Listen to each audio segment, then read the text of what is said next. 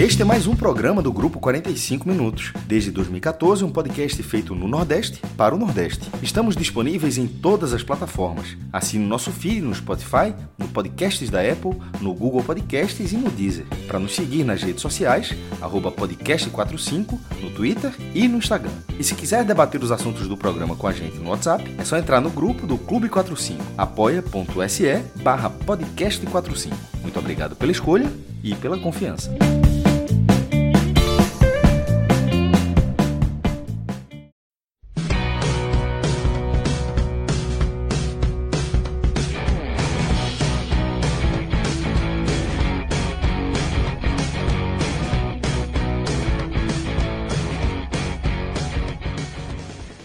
Fala galera ligada no podcast 45 minutos. Estamos começando aqui mais um telecast, um telecast importante para a torcida do Santa Cruz, onde a gente vai analisar a derrota do Santa Cruz, derrota bem dolorida por todos os contextos, o contexto de dentro de campo, que o Santa joga mal, contexto é, de um vexame do Santa Cruz na temporada, é, também perde, deixa de ganhar 1 milhão e 700 mil reais. A gente vai analisar essa derrota para o Cianorte e vamos analisar também nesse programa. A gente estava no meio da gravação quando saiu a notícia do acerto do Santa Cruz com Alexandre Galo. Alexandre Galo chega para ser o novo treinador do Santa Cruz a partir de agora. Notícia dada em primeira mão pelo NE45, nosso portal aqui do, do, do grupo 45 Minutos. Notícia apurada, muito bem apurada, por Camila Souza e João de Andrade Neto. Então, Alexandre Galo será o novo treinador do Santa Cruz. Ao longo do programa, a gente vai destrinchar um pouco mais o que, é que a gente acha é, dessa chegada de Galo e, e, os próximos passos que o Santa Cruz vai dar. Eu estou ao lado de Cássio Zirpoli, de Felipe Assis. A gente vai analisar, obviamente, o jogo e aí a, os próximos passos que o Santa Cruz vai dar com Alexandre Galo a partir de agora no comando técnico. E antes da gente começar a falar de bola rolando, é, lembrar para vocês aqui do N10 Esportes, parceiro, parceiraço do podcast 45 Minutos, um site aí de e-commerce, material esportivo de todas as variedades. É, tem camisas de times de futebol do Nordeste, outras do Brasil, do exterior. Tem, se você gosta de dar uma malhada, tem material esportivo aí, tênis, meia, short, camisa, é, muita coisa feminina também, coisa infantil, tem bola, tem Felipe. Aí eu vou fazer aqui a, vou levantar aqui para você cortar. Tem a jaquete de beat tênis de Fred Figueroa. Mas isso aí ninguém quer não, companheiro. Aí é só, só ele, né? mesmo. É. só ele. O homem é, tá viciado, tá viciado, então o N10 não, foi tem... lá e, e mas o pior, é que, a... o pior é que tem muita gente que tá fazendo, viu? Tem muita gente praticando. Aqui Aí... em casa, minha esposa já me perguntou, como é que é esse negócio de beat tênis? Eu vi muita gente fazendo, tô querendo fazer, espera aí que vamos conversar com o Fred Figueiredo, que ele vai dar os caminhos. não, mas calma lá, se for para ter aula com o Fred, não, aí ter não aula passar do nível amador nunca, né? Não, não, ter aula não dá não, só dá não, os mas... caminhos. Ó, então, então, de brincadeira, né? Uma vez ele, ele insistindo com esse negócio de beat não sei o quê. Aí, rapaz, é, teve uma vez, eu vi uma matéria até, eu não sei se foi na televisão, enfim, é, é, e falando, e, eu vendo assim na praia, a quantidade de gente praticando, aí eu disse, rapaz, não é por nada não, mas tá começando a merecer matéria mesmo, sabe? É. Eu disse lá pro, aqui pro pessoal do Diário, está começando a merecer matéria mesmo, se tanta gente praticando assim. É, realmente tem virado uma febre aí, tem lá no N10 Esporte, você entra lá, vai ter é, todo o material lá do beach tênis e muitas outras coisas aí para você adquirir. Entra lá, que você vai conseguir achar com certeza alguma coisa para preencher lá o seu carrinho. Aí se você lembra de no final você coloca o podcast 45, o código, você vai ter 10% de desconto no final da compra, além do frete grátis para compras a partir de 100 reais e vai ter também uma entrega bem veloz. Tem também as camisas do Santa Cruz lá também estão disponíveis lá no N10 Esportes, na aba, na seção específica do Santa Cruz, tem uma seção específica do futebol nordestino, é bem bacana. Entra lá, www.n10esporte.com br Então vamos lá, vamos começar a falar de bola rolando. Cássio Zirpoli, falar desse 1 a 0 aí, essa derrota de Santa Cruz. É uma derrota bem doída pelo que o Santa Cruz mostrou em campo ou pelo que o Santa Cruz não mostrou em campo. E também doída pela parte financeira, né? O Santa deixa de lucrar aí, deixa de, de, de ganhar, de embolsar 1 milhão e 700 mil reais, né, Cássio? Fala, Lucas. Primeiro que essa pergunta foi retórica, né? Assim, não tem a menor dúvida de que foi pela, pelo que Santa Cruz não mostrou. Assim, É, é. Vou chegar na questão financeira daqui a pouco, mas falando especificamente de futebol, é, eu acho um vexame. Um, uma atuação vexatória. Teve um jogador expulso, mas aos 31 minutos, que aquele, mais do que aquela expulsão, ela não mudou a partida. Aquela expulsão, na verdade, ela foi uma sentença sobre a partida. Porque até ali não havia nenhum sinal de que o Santa Cruz poderia fazer algo diferente que não fosse levar é, para os pênaltis, um 0 a 0 Porque era o que o Santa Cruz parecia. É, foi a proposta do Santa. Foi não levar um gol do Cianorte. Não passou na, em relação ao desempenho do Santa, em nenhum momento a possibilidade que o Santa Cruz poderia fazer um gol também. E isso pode acontecer em algum jogo de futebol? É óbvio que pode. Mas é, nesse desafio técnico, é, pô, já que é do Paraná, se é do Paraná, se fosse o Atlético Paranaense, talvez fosse o Atlético Paranaense jogo tipo um Santa e Atlético Paranaense, jogo único na Arena da Baixada, era uma estratégia que faria mais sentido. Se, pô, o Santa Cruz, tecnicamente, está muito abaixo do Atlético, vamos tentar pelo menos levar para os pênaltis, segurar o quanto puder o Atlético, beleza, faria, faria algum sentido. É, diante do Cianorte, você tem que respeitar o adversário. Mas o Santa Cruz, simplesmente, ele, ele, ele foi para uma escalação, ele foi para um, um desempenho que Primeiro, a escalação foi a mesma do Veracruz, certo? Roberto Jesus, treinador interino, é, com carta branca para fazer o que ele quisesse em relação à escalação. Ele colocou a mesma escalação que o Santa jogou contra o Veracruz. O jogo foi 4 a 1 Aquele é um dos, é, é um dos placares mais enganosos dos últimos tempos. O cara pegar na ficha Santa Cruz 4 a 1 no Veracruz, aquilo é uma enganação. Aquele jogo estava 1 a 1 até os 38 do tempo e o Veracruz pressionava o Santa. Era um jogo lá e, lá e cá. Era um jogo lá e cá. É, o, o Veracruz tem tido um gol anulado no primeiro tempo, buscou muito o empate, empatou a partida e, e, e jogo, o empate foi aos 26 e o Santa aos 38 desempatou e aí foi um atrás do outro e goleou. Mas aquela partida não foi uma partida do Santa Cruz para ficar de exemplo. Você pega 4 a 1 aqui, pô, isso aqui que a gente tem que repetir. Não acho. Aquilo é um resultado ótimo, mas não foi uma grande atuação. Passou muito longe disso. A escalação, o, o 11 titular, foi o mesmo naquele time. O que pode até, poderia até ser, não vejo problema. Mas ele foi uma, uma escalação que não tinha rendido tão bem. É, e nessa partida, e nessa partida é, na forma como o jogo estava andando, o Santa Cruz estava marcando bem Cabral na, na transmissão, que todo mundo acompanha, a gente está analisando, porque a gente viu o jogo na transmissão de Cabral e o comentarista, não tem outro, obviamente, outro, qualquer outra chance de ter visto esse jogo.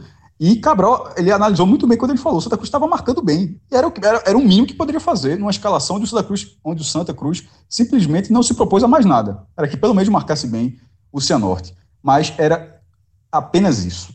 100% atrás da linha da bola, muitas vezes até antes do, do meio campo. Transição ofensiva nenhuma, a chance de contra-ataque era remota. Remota. Jordan, é, mais uma vez, aparecendo muito bem. Na verdade, Jordan é o jogador que bota, é o goleiro que bota o Santa Cruz no jogo em partidas onde o Santa não joga bem. Porque se tivesse um goleiro numa fase um pouquinho pior, o gol, sai, o gol sairia antes, ou seja, ficaria muito mais difícil antes. Então o Jordan ele, ele vai mantendo o Santa Cruz na briga até certo ponto, mas obviamente uma hora não dá. Ele era uma boa, ele era uma fazia uma boa partida ah, no chute, sobretudo de fora da área, porque o Cianorte teve dificuldade de infiltrações para conseguir infiltrações, mas era o time mais presente, era um time que, que, pegava a bola e estava no ataque. É um time que no Campeonato Paranaense jogou quatro vezes, o campeonato até foi suspenso, tem três vitórias e um empate, vai jogar a Série D nesse ano, é, vem jogando a Copa do Brasil nos últimos anos e queria essa cota. Tirou Paraná Clube, inclusive tirou outro time do Paraná, tirou Paraná Clube, Paraná Clube na primeira fase e queria essa cota para fomentar a Série D, o que obviamente vai fazer, né, já que conseguiu.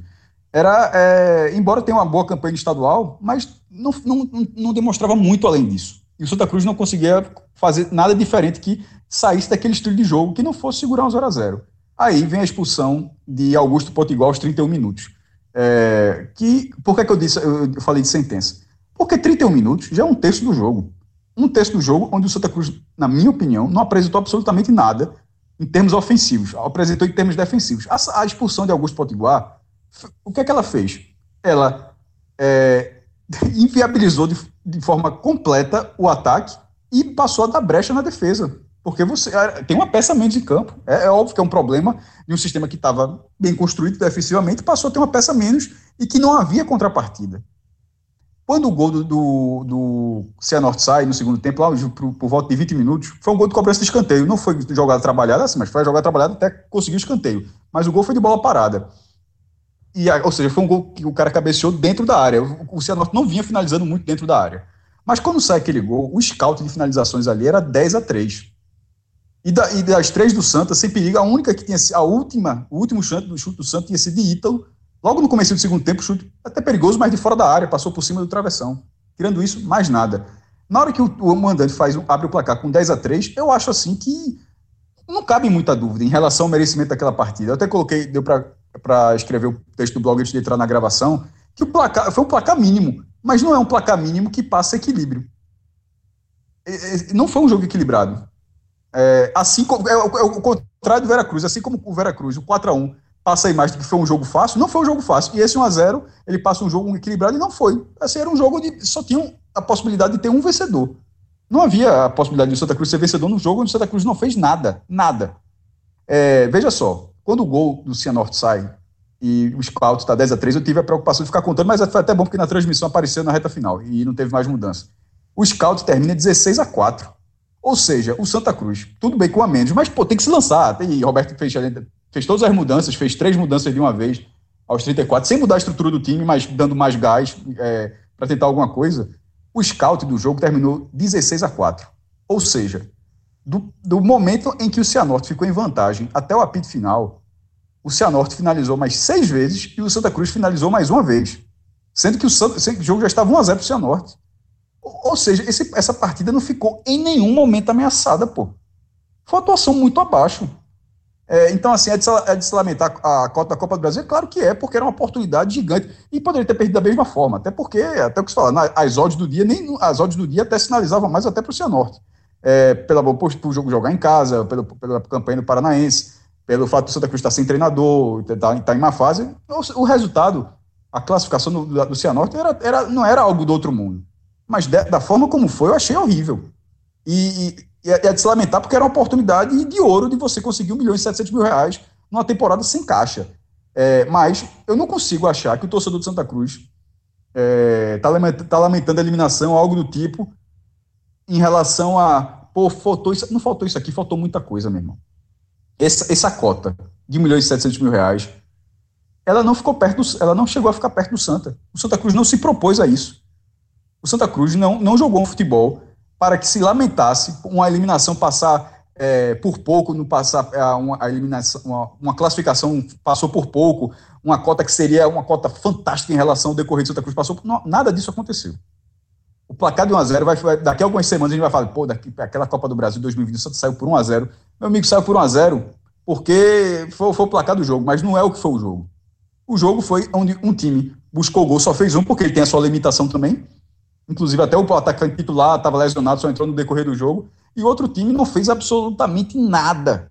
Nada para que, que fizesse algo diferente em, em termos ofensivos. Eu tô, eu tô assim batendo forte para deixar claro, porque eu, eu, acho uma das piores atuações que eu vi de Santa Cruz nos últimos tempos. Tá certíssimo, Cássio. Tá certíssimo. É, merece de fato essa batida forte, porque foi, foi um jogo assustador, né, Felipe? É, parece que, que é, é, é que não vai acontecer uma, uma, atuação pior do que a, a última que a gente viu, e aí o Santa Cruz apresenta isso ou não apresenta isso que aconteceu lá, em, em lá contra o Cianorte, né, Felipe? Companheiro, ainda bem que você me deixou por último. Se não tivesse, se você não tivesse deixado, eu ia até pedir. Torcedor do Santa Cruz.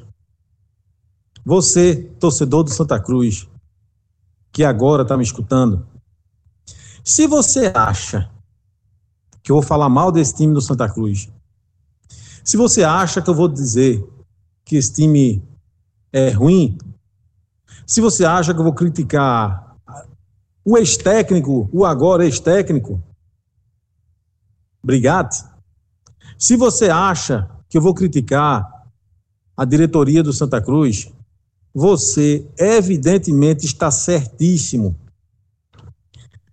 Olha, o Santa Cruz não entrou em campo contra o Cianorte. Pelo menos o Santa Cruz que eu conheço. O Santa Cruz de Birigui, o Santa Cruz de Tiago Cardoso, o Santa Cruz de Ramon, o Santa Cruz de Nunes, de Fernando Santana, de Sebastião da Virada, o Santa Cruz de Tará, o Santa Cruz de tanta gente que fez história nesse clube, esse Santa Cruz não entrou em campo. O que eu vi contra o Cianorte foi um amontoado de gente que por acaso estava vestindo os uniformes do Santa Cruz. Não deveria. Não deveria. Esse amontoado de gente não deveria estar vestindo os uniformes do Santa Cruz, mas vestiu. O time não jogou bola. Aliás, que time? Que time? Isso, isso que entrou em campo para decidir 1 milhão e 700 mil reais. Aquilo, esse, isso, não jogou bola. Não criou. E parecia ter entrado em campo desde o primeiro segundo de jogo, disposto a levar a decisão para os pênaltis.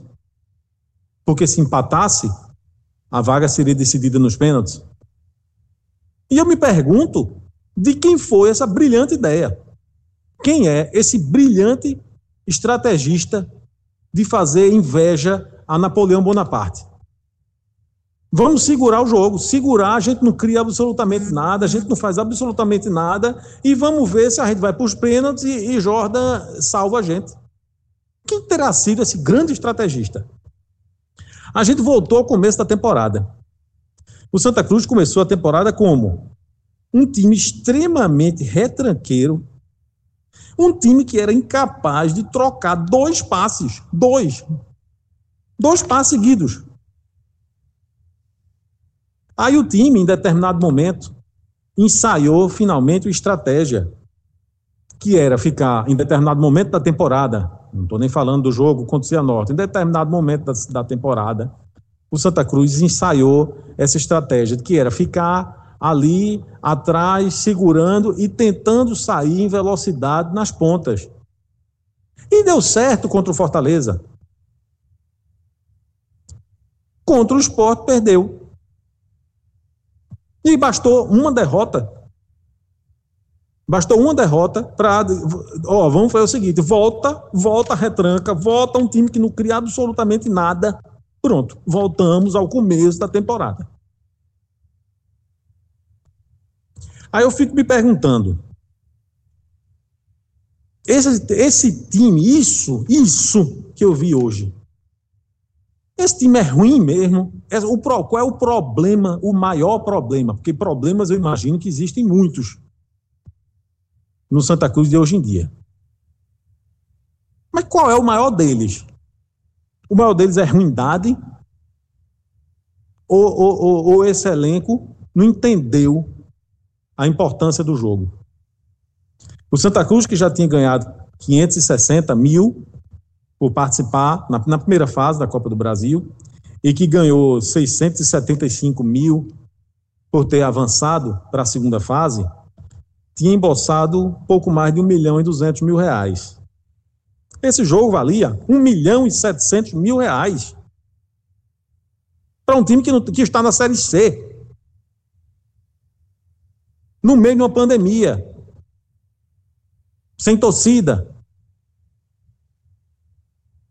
com muita gente vivendo crise financeira e provavelmente sem poder se associar, sem, sem poder pagar mensalidade em dia, sem jogo para o cara ir. Esse Santa Cruz, dentro desse contexto, jogava por 1 milhão e 700 mil reais para totalizar quase 3 milhões de reais. Se tivesse avançado a próxima fase. Então, respondendo à pergunta, qual o maior problema do Santa Cruz? É a ruindade ou foi a displicência? E eu acho que é um pouco dos dois. Não, eu acho que é muito dos dois. Isso que eu me recuso a chamar de time. Isso que eu vi hoje. É um time fraco, é um time sem qualidade alguma, sem esquema e, na minha opinião, sem o principal, sem alma. Eu fiz apenas duas anotações, duas, sobre o primeiro tempo do jogo. Mas essas duas anotações, elas foram muito simbólicas, porque dizem muito do que é o Santa Cruz hoje em dia. A primeira foi a expulsão de Augusto Potiguar. E aí muita gente disse: não, o árbitro foi rígido. Eu discordo. Eu acho que o árbitro fez o mínimo que poderia ter feito. Quer dizer assim, já que, que estão teimando em escalar você, você está fora do próximo jogo. Está fora desse e está fora do próximo se houver. Era o mínimo que ele podia ter feito. Fez um favor. O árbitro não foi rígido, coisa nenhuma. Aí eu pergunto: será que o Santa Cruz não conseguiu a classificação por causa de Augusto Potiguar? Não. O Santa Cruz, depois da expulsão de Augusto Potiguar, foi o mesmo Santa Cruz de, de, de, enquanto Augusto Potiguar estava em campo. O Santa Cruz foi o que a gente chama de zero à esquerda. É o que não vale nada. O zero à esquerda não vale absolutamente nada. Se você tiver um real. Até porque Augusto Potiguar não costuma acrescentar nada, né, Felipe? Nunca. Inclusive, ó, o zero à esquerda, você tem um real, você acrescenta um milhão de zeros, você tem um real. Então, o zero à esquerda não serve de absolutamente nada. E aí eu vou trazer para vocês aqui uma coisa que eu estava conversando, inclusive, com o Lucas agora, um pouco antes da gente começar. Augusto Potiguar está na terceira temporada no Santa Cruz. É inacreditável. Esse número é inacreditável. Quando a gente começou a conversar, que a gente foi olhar os números dele, é inacreditável. Terceira temporada como profissional do Santa Cruz. Um cara que, desde o início, é, é, deu demonstrações de que não tem nível para jogar no Santa Cruz. Né? Eu confesso que eu não estava nem lembrado. Deve ser deve ser, que assim, eu lembrava de, de alguns potiguar no ano passado, mas no ano retrasado eu confesso que não estava lembrado. Depois que ele falou, aí eu disse, Eita, rapaz, foi mesmo. Deve ser porque ele, ele é, é, é, deve ter, não deve ter feito nenhuma apresentação de razoável para boa. E a culpa não é dele, não. O nível dele é esse aí. Ele é isso aí que está aí. A culpa é de quem contrata e de quem escala. E por falar em quem contrata, e por falar em quem contrata, a segunda anotação que eu fiz do primeiro tempo, e que resume, essas duas anotações para mim, resume um pouco do que o Santa Cruz é nesta temporada, foi sobre aquele chute de Derlei. O que danado foi aquilo, hein? Olha, eu não sei quanto Derlei está ganhando no Santa Cruz. Eu não sei é, alguns valores, já vi alguns valores sendo especulados e, e não quero nem entrar nesse mérito agora. Para mim não, não, não, não importa. Para mim, linha de raciocínio, não importa saber o valor exato de quanto Derlei está ganhando. Mas eu sei que é um dinheiro acima da média. Eu sei que é um jogador que, para este elenco do Santa Cruz, ele é caro.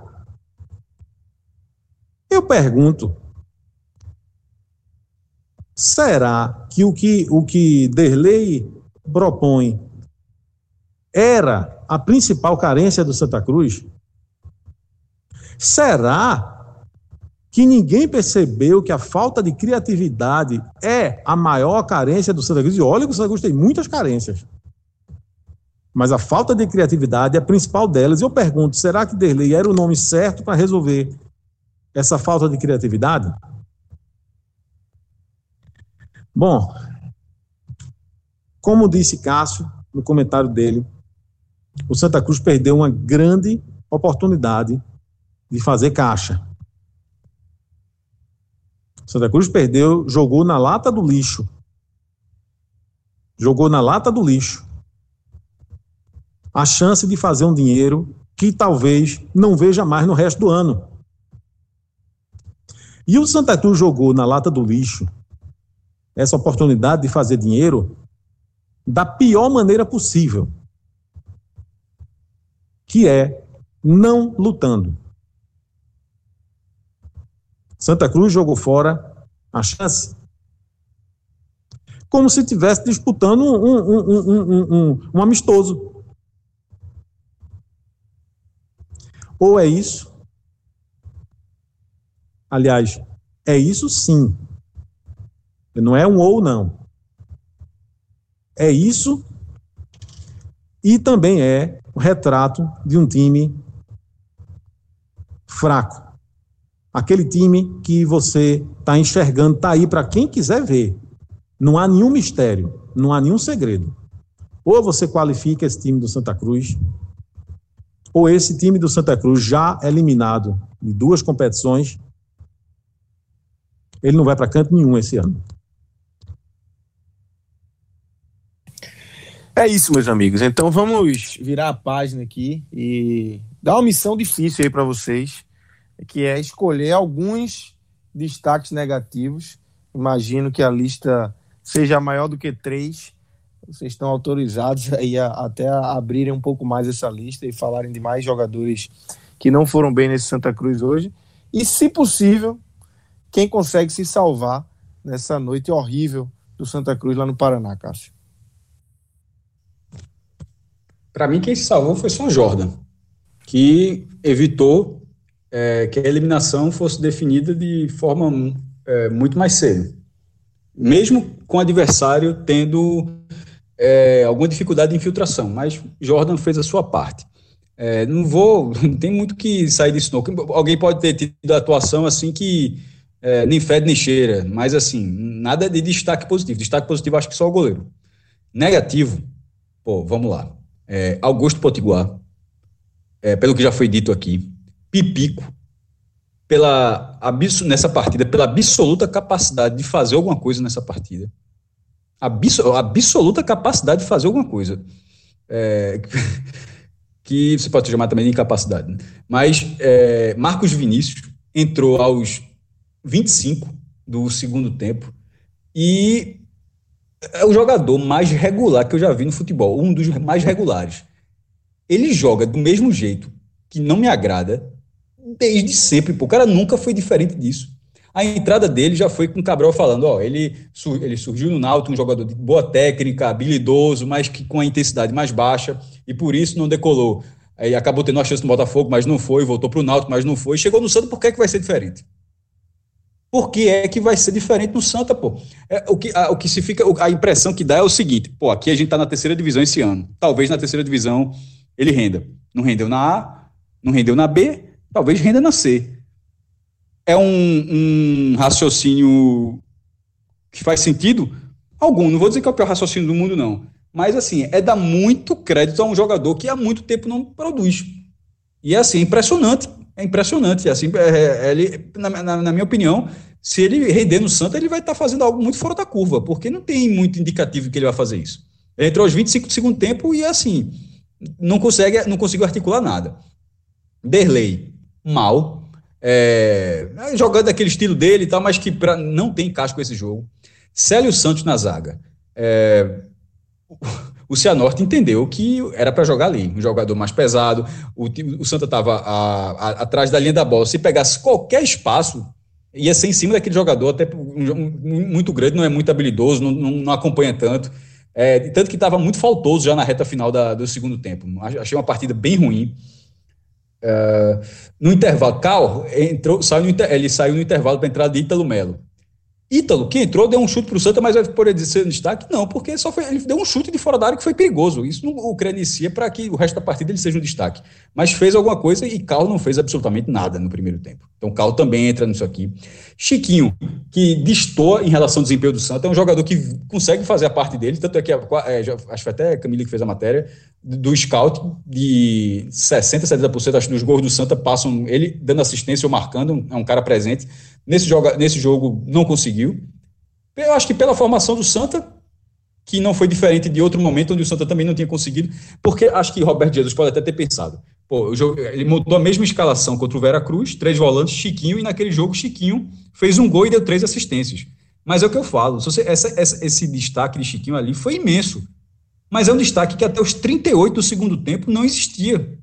Você não, ele, ele no final, ele to, é, um, é um desempenho muito interessante muito válido. Mas tem, tem é, 38, 45, 78, 83 minutos onde não era o que estava acontecendo. Então, isolar Chiquinho naquele setor não significa que ele faria o que ele fez por causa dos últimos sete minutos daquela partida. E nesse jogo ele foi isolado. Entrou Pérez, não fez, não, não fez nada também, jogou, jogou só, acho que 15 minutos. É, jogou, jogou, entrou aos 34, juntando com os descontos. Mas é isso aí, veja só, acho que eu já falei mais da metade do time, né? Então, assim, não, isso, e eu tô falando dos outros aqui é para não ter que pontuar de todo mundo. Mas é o que eu falo, eu tiro, tirando o Jordan, foi uma atuação lamentável. É uma, foi uma atuação lamentável. É, é uma, essa é uma atuação de cobrança, de, é, uma, é uma atuação de repensar, de repensar o time. É, não é uma, ela não é uma atuação pontual. Ela não foi uma atuação pontual. Ela foi é, o pior momento que você perdeu, o, o, tanto que o Santa Cruz perdeu é, nessa partida, dentro de uma sequência ruim. Esse time que foi eliminado pelo Cianorte perdeu sete jogos na Copa do Nordeste, pô. Então o Cianorte tá vendo assim, o Cianorte deve pensar, pô, os caras estão perdendo um jogo, será que vão ganhar logo da gente? Porque é assim que a galera tá pensando, pensando do outro lado. Santa Cruz com sete derrotas na Copa do Nordeste. Será que você tem que achar que nessa partida de hoje, não, o desempenho vai aparecer fazendo a mesma coisa? Porque o Santa Cruz tentou um, um desempenho diferente tentando fazer a mesma coisa. Não, não conseguiu, não chegou perto. Não chegou perto.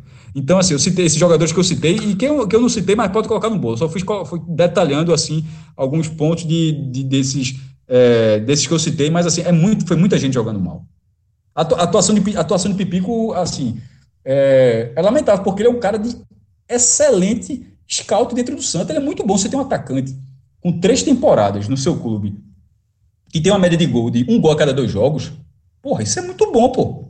Isso é um scout excelente, um cara de 0,5 para cima. O de Chiesa no Náutico, por exemplo, é 0,54. O cara Chiesa faz gol todo jogo, é, fica aquela impressão, é 0,54. Porque é muito bom. E o de Pipica por aí, é, acho que era 0,51, 0,52 agora, dividir com essa partida. Mas é, é, mais uma partida assim onde ele infelizmente não, não, não colaborou. Ele, a, a colaboração dele não, não significa porque ele não fez o gol, não é isso não é porque ele não colaborou para que existisse pelo menos uma situação.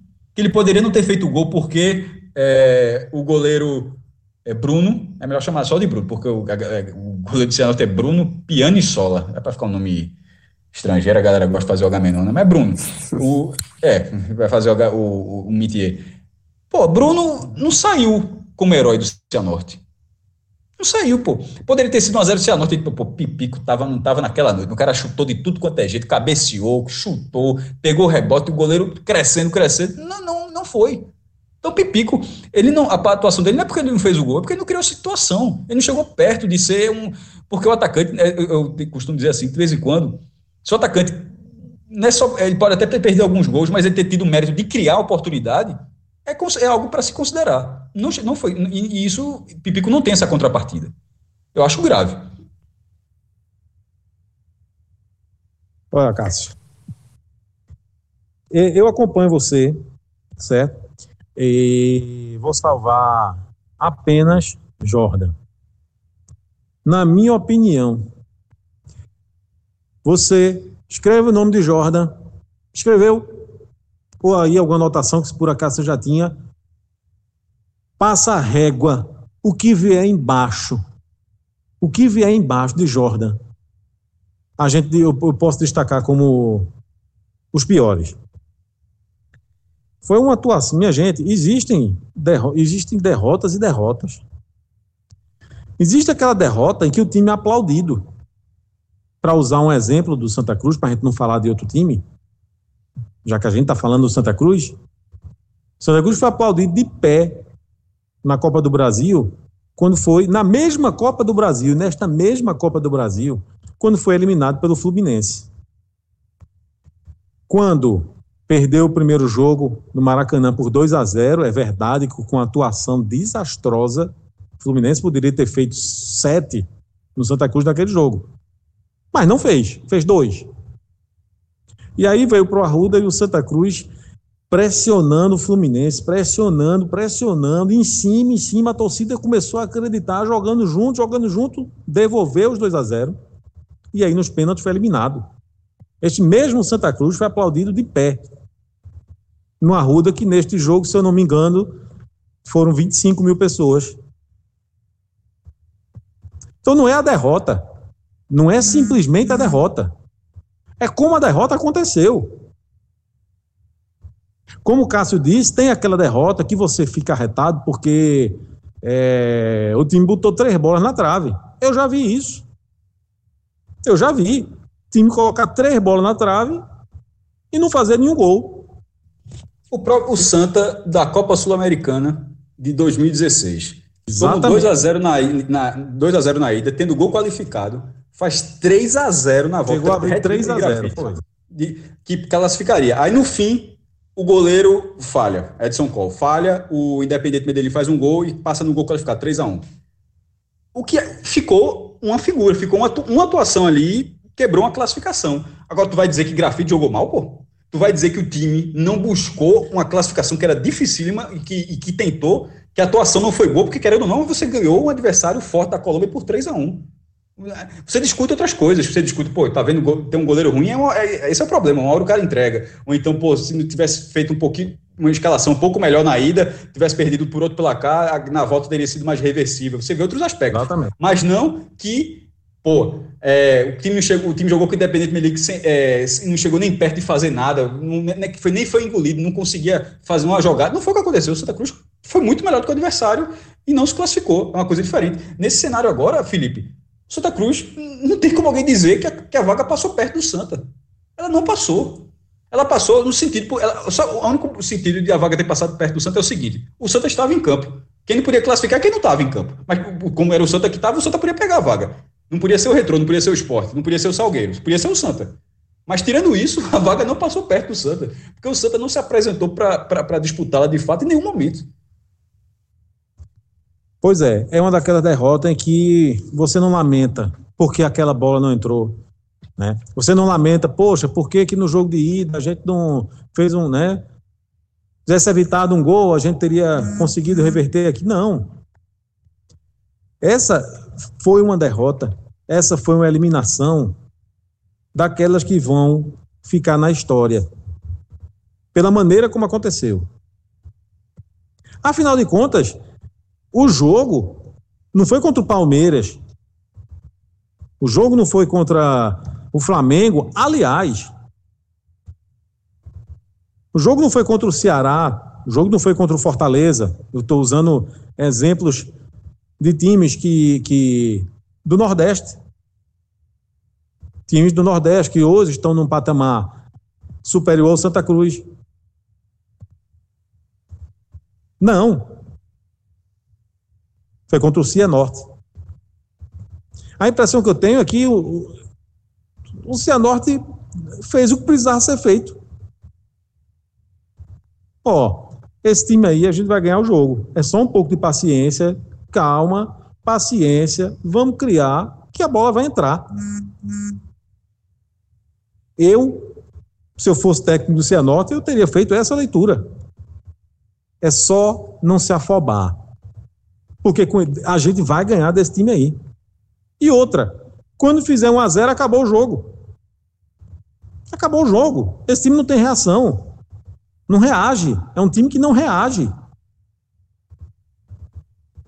É um time que não, não, não tenta, sabe, se impor. É um time que aceita. É um time que aceita a condição de inferior. Não é aquele time que, que, que todo mundo sabe que é inferior, mas ele não aceita, ele vai, luta, diz, não. Se for para ser inferior, vamos ser inferior lutando. Não é o caso do Santa Cruz. A atuação foi desastrosa. A atuação foi vergonhosa. E o desastre e a vergonha são coletivas. E aí, meus amigos, agora só sobrou o Campeonato Pernambucano para Santa Cruz, né, Cássio? O Santa que está sem treinador, né? O Brigado foi demitido no domingo, eh, depois da, de perder para o Botafogo no sábado. O Brigado cai no domingo. E agora o Santa vai em busca de, de um novo treinador para reformular esse elenco, como o Felipe falou, e você também falou, uma necessidade aí, essa chegada desse novo treinador e essa mudança de, de rumo do Santa Cruz na temporada. Né? É, e já é uma busca diferente, porque já é uma busca com menos recursos, muito menos recursos. Assim, a classificação, é, a terceira fase é sorteio, né? a terceira fase da Copa do Brasil. O Santa Cruz seria o pote 2, e no pote 1 um estariam os times da Libertadores que vão entrar, os times de melhor ranking no Brasil, ou seja, era, é, é osso duro na próxima fase. Mas não interessa, você, você ganharia a cota da segunda fase. E teria essa receita bem melhor, bem maior, para buscar não só um treinador, como um reforço no, no time, que aqui precisa, tá claro que precisa. É, a gente tem que falar o seguinte: a gente está está gravando aqui logo depois da eliminação do Santa. É, havia uma expectativa de anúncio do treinador, ou, ou durante o dia, ou até pouco depois. Particularmente, eu acho que em caso de classificação poderia ter saído na hora que a gente estava gravando, ser uma coisa tipo imediata, né? Puxa, tipo, tá. É, classificou, tá contente, já tem a garantia do recurso, do aporte, já tem o nome. Acho que costuma acontecer isso no futebol, mas com a eliminação, tendo que digerir esse resultado. É, pelo menos até essa gravação, até o final dela, não tinha acontecido o anúncio que na véspera, é, na, a gente está gravando aqui terça-feira, né, o jogo foi terça-feira, na segunda-feira, é, com os nomes especulados, o nome que ganhou mais força foi o de Alexandre Galo, né, que a matéria de Camila Souza no portal NE 45 trouxe essa, essa possibilidade, essa proximidade de Galo, que não é o mesmo perfil de Brigatti. Assim, é, o Brigatti, que foi o primeiro treinador da gestão de Joaquim Bezerra, ele atendia, eu falei isso até na, na última gravação, que é, é o, que o próprio presidente disse, atendia três pilares, liderança, trabalho com a base e experiência em divisões de acesso. Brigatti atendia os três, mas isso foi insuficiente porque ele, ele tinha um quarto pilar que o presidente não fala, mas que é um pilar que está ali, que existe, que acho que é, não precisa ser, ser dito. É, é, algo, é, algo, tácito quando tácito quando você firma, que é mostrar alguma coisa, mostrar futebol e o time não mostrou futebol. Com o Galo, liderança faria sentido. O Galo era capitão quando era volante, né? Trabalhar com a base, total sentido. O Galo, é, em 2012, deixou, dois, janeiro de 2013, deixou o Náutico para comandar a seleção brasileira sub-20. Então, é óbvio que tem a, a, relação com base. Já a experiência com divisões de acesso, aí não. Aí é algo que seria uma mudança, mas você, eu estou dizendo que você não precisa ficar preso, não, não é isso não. Estou querendo dizer que daquela, daquele perfil de treinador, em menos de dois meses, talvez já não seja. É, Galo, que ele pode não ter experiência em divisões de acesso nacionais, que é, algo, que é o que o Santa precisa, mas querendo ou não, ele tem, teve no São Caetano, ah, no Paulista, e no último estava jogando agora no Botafogo de Ribeirão Preto, ainda agora em 2021, mas já foi demitido. É, já trabalhou quatro vezes em Pernambuco e nenhuma vez no Santa, seria a primeira vez no Santa. Assim, não vou me adiantar muito do Galo, porque não é o treinador, pode ser outro nome. Assim, mas se for esse, se for esse, esse treinador, é, eu não sei se é o melhor treinador para o Santa, mas é, o melhor, é um treinador melhor do que Brigatti. Agora, é, da, da, do, da, forma como o elenco do Santa está sendo montado, e acho que já está começando a ficar bem claro que ele é menos competitivo do que o de 2020, apesar dos resultados, dos resultados que de 2020 não teve, o Santa Cruz, mais do que anunciar Galo, o Santa, Santa Cruz precisa de reforço. Santa Cruz, Santa Cruz precisa. É, assim, Didira e Paulinho, quando saíram, não entregavam mais no time. aceitei já, quase, todo, quase, quase todos os torcedores acham isso. Eu, particularmente, não achava, mas quase, todo, quase todos os torcedores acham, então, ok. Mas, em termos de qualidade técnica, não houve, não houve reposição. Precisa haver reposição. Para ter um volante que chegou a mostrar futebol e um meia que consiga entregar pelo menos assistências e gols, como o Didira em algum momento conseguiu na Série C. Essa reposição não aconteceu ainda nesse nível. Eu acho que precisa acontecer. Precisa ser algo paralelo à chegada do novo treinador. Porque a chegada de um novo treinador talvez não seja suficiente para para que, esse, que esse, esse elenco atual vire um time realmente competitivo. E eu não falo isso de estadual, não, porque o Campeonato Pernambucano tá, tá óbvio que o sarrafo está por baixo. Pernambuco está fora da Copa do Brasil na segunda fase.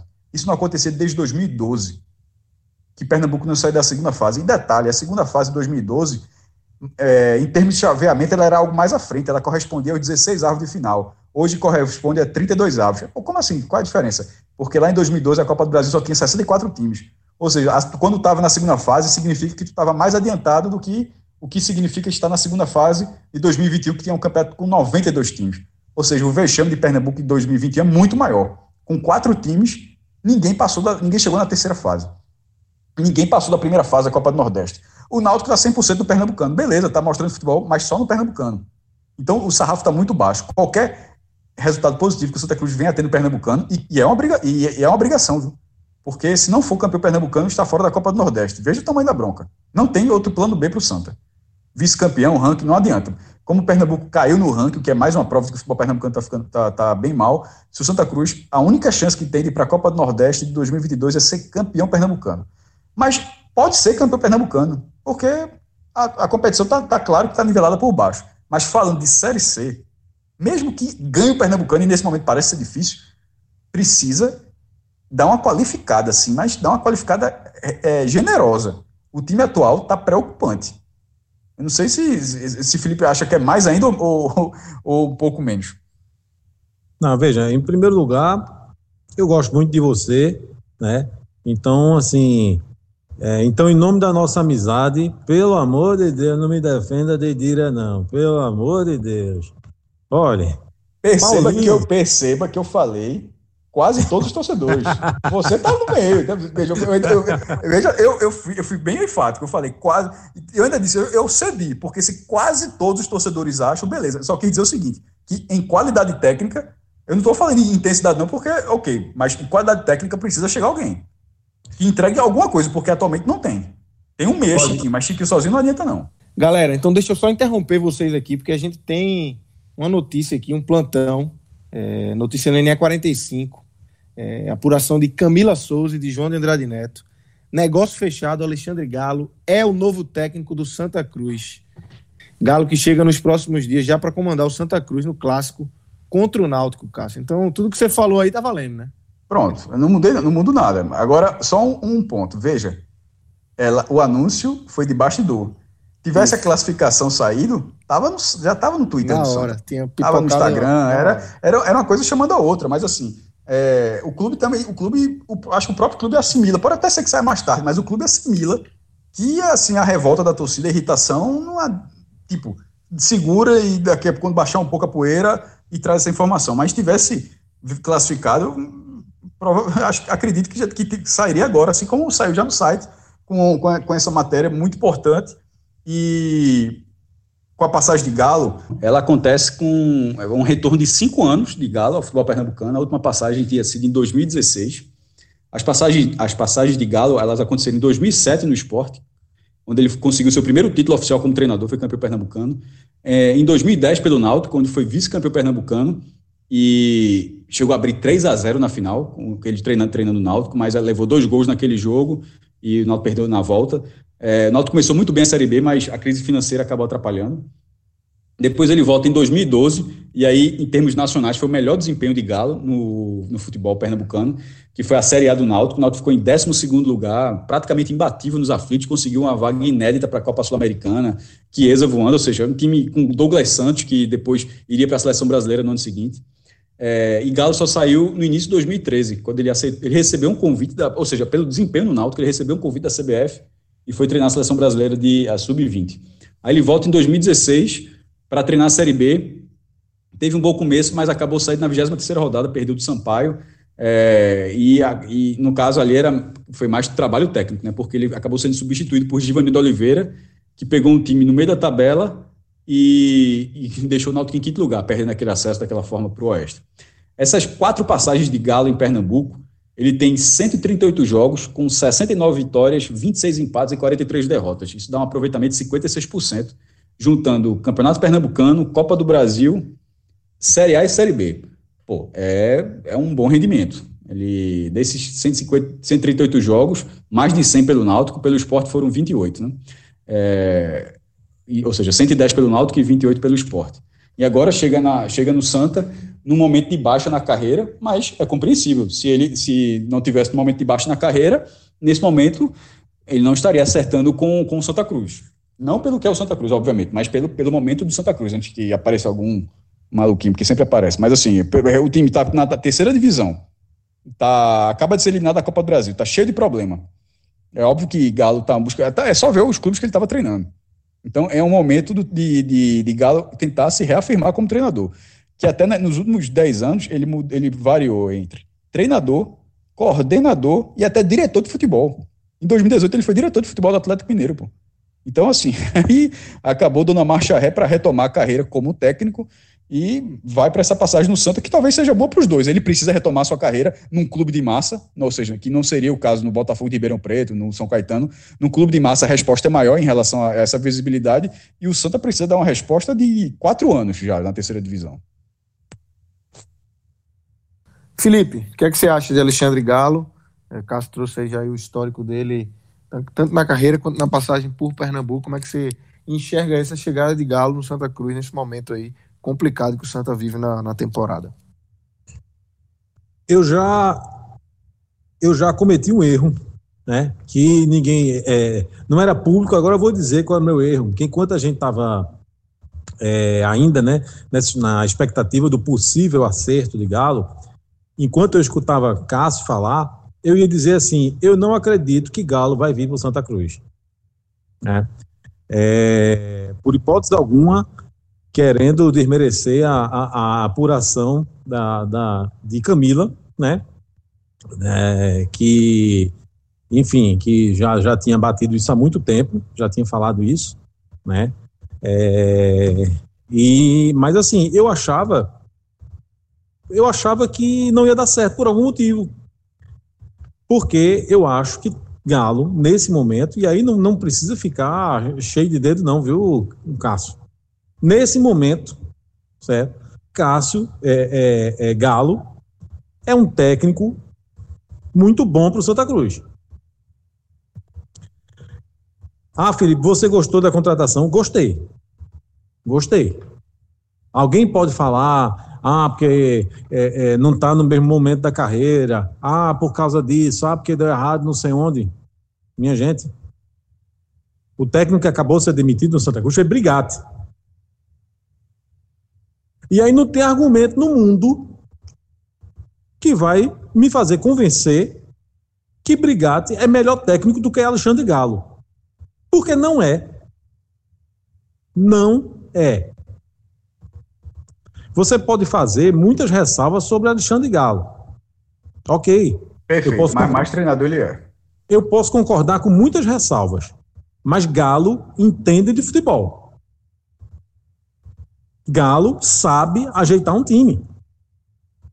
Galo, se tiver as peças na mão, ele consegue dar um esquema.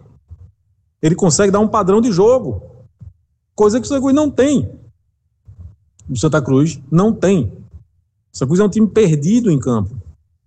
É, e já, já, já teve tempo, já teve tempo, já teria dado tempo para ter um esquema, e não tem. O Santa Cruz não, não, não, não sabe o que fazer com a bola.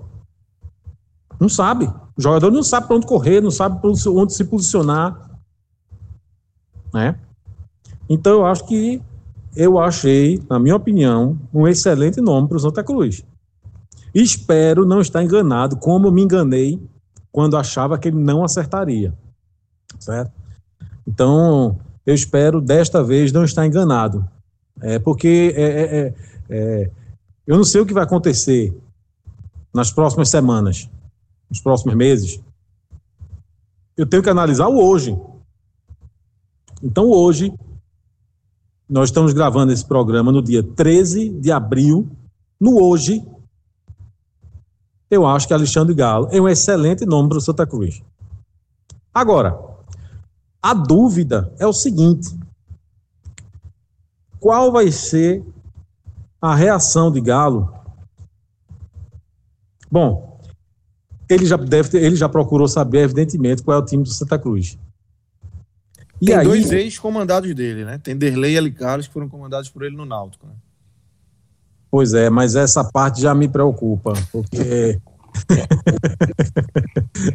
L. Carlos pode, né? L. Carlos foi comandado por ele há muito tempo, né? Então, Isso. Né? tempo passou, tempo passou, né? Então, quando ele olhar a escalação do Santa Cruz, assim, rapaz, o Santa Cruz tem, vamos lá, Jordan, rapaz, Jordan é um bom goleiro que, tá chegando, que chegou aí, tá, tá, tá bem, certo? E o restante? Não, Augusto Potigual, Potigual William Alves, Célio Santos, Alan Cardoso, Alexandre Galo, certamente, ele vai querer reforço. Ele vai dizer, olha, aqui não dá, certo? esse, esse, esse aqui não dá, esse não tem a menor condição, aqui. Ele vai vir com um combo. Pelo, pelo, pelo menos ele vai pedir um combo de reforço. Né? E, aliás, eu não sei nem como ele não desistiu do acerto. Até me espanta que depois desse jogo ele tenha ainda topado. Né? Porque depois desse jogo, a chance dele olhar assim e dizer: Minha Nossa Senhora, não dá. Não dá. Porque aqui eu preciso de oito reforços. Pronto, vocês vão trazer os oito. Não, mas não sei o quê. Não, tudo bem, não vou trazer oito reforços caros, não. Quer dizer, eu vou dar três opções. Eu vou, eu vou fazer uma lista aqui. Tudo isso, tudo isso que eu estou falando é especulação, tá? Estou tentando aqui me colocar na cabeça de galo, certo? Então, se eu fosse ele, se eu tivesse, sabe, o prestígio dele, coisa e tal, eu dizia, olha, é o seguinte, eu vou lhe dar uma lista de 24 reforços. Eu vou dar três opções para cada posição. Eu vou dar uma posição, uma opção que para mim resolve eu vou dar uma opção que provavelmente resolve e eu vou dar uma opção que eu espero que resolva. Agora, um dos três já tem que ser contratado para cada posição. Né? Então, assim, eu não sei quantos reforços ele vai pedir, tudo isso que eu estou falando aqui é especulação, né? mas que ele vai pedir reforço, vai. E aí, se o Santa Cruz não trouxer os reforços que ele está pedindo, né, corre-se o risco de seja qual for o técnico, não dá certo. Eu sei que o Santa tem várias carências aí, várias lacunas no elenco. Mas, Cássio e Felipe, é, numa análise mais geral, assim, o que é que vocês acham que são as principais carências? Onde é que Galo deve começar a busca é, pelos seus reforços? É óbvio que tem muita questão de oportunidade também. Talvez é, você tenha mais carência por um meia do que por um lateral mas o lateral a oportunidade surgiu. Mas no, no, todo mundo no mesmo patamar, jogadores no mesmo patamar. Onde é que vocês acham que deve começar a busca de Galo para reforçar esse Santa Cruz? Para ontem, para ontem, o meia. Para ontem. Para ontem. O 10, é uma né? posição que é, uma, é um 10, é uma posição que antes de terminar o gol de hoje. Quando, quando, você ficou, quando você pegou, você pegou na palavra de Dira, o que eu disse foi o seguinte: saiu, não chegou ninguém. Foi o meu ponto. Quando você disse mais de Dira, não veio falar de Dira, não, cara. Eu disse, veja só. Não tô nem, eu, eu aceitei que a torcida de Santa Cruz não gostava. Mas o, ele não podia sair e não chegar ninguém que fizesse o mínimo que ele fazia. Porque nesse momento ninguém, ninguém tem nem o mínimo que ele fazia, tem alguém que faça isso. Não, veja, que deveria chegar alguém, sim, certo. Eu só discordo do que não tem alguém que, que faria o que, que, que não tem ninguém hoje que faz o que ele faria. Eu discordo. Aí eu faço. Não, o que ele está fazendo, eu faço. não, eu pensei que você ia falar Chiquinho. É, aqui não é Chiquinho. Chiquinho é um, Didira é outro. O Santa tinha os dois. Não era um ou outro. O Santa tinha os dois. Na hora que chegou Didira, não é para dizer que tem Chiquinho, não. É para ter Chiquinho e outro. Sim, certo? claro. Claro. Mas veja, o problema já existia desde Didira. Didira, Didira foi embora, o problema continua existindo. Não tem, não tem um jogador criativo. Então, para ontem, é assim. Vamos lá, que horas são? A hora que eu estou falando aqui, nessa hora que eu estava gravando aqui, ó, são 10 e 26 da noite. 10 e 26 da noite. É para 10 e 30 o Santa Cruz anunciar um meia. A prioridade é essa, 10 e 30 Aqui, antes da gente acabar o programa, a gente faz outro plantão anunciando, atenção, Santa Cruz anunciou um meia. Então, essa é a prioridade.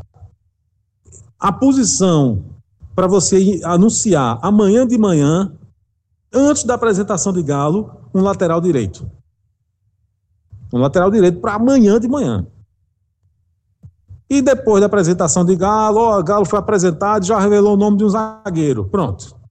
Então, para mim, ah, mas você acha que só com esses três resolve? Não. Não. Não acho, não. Certo? Eu acho que tem que vir. Mas tem que começar, né?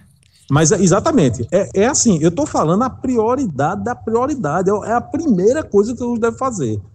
Então, a prioridade para ontem, um meia, certo? Para ontem. Para já já, já já, um lateral direito.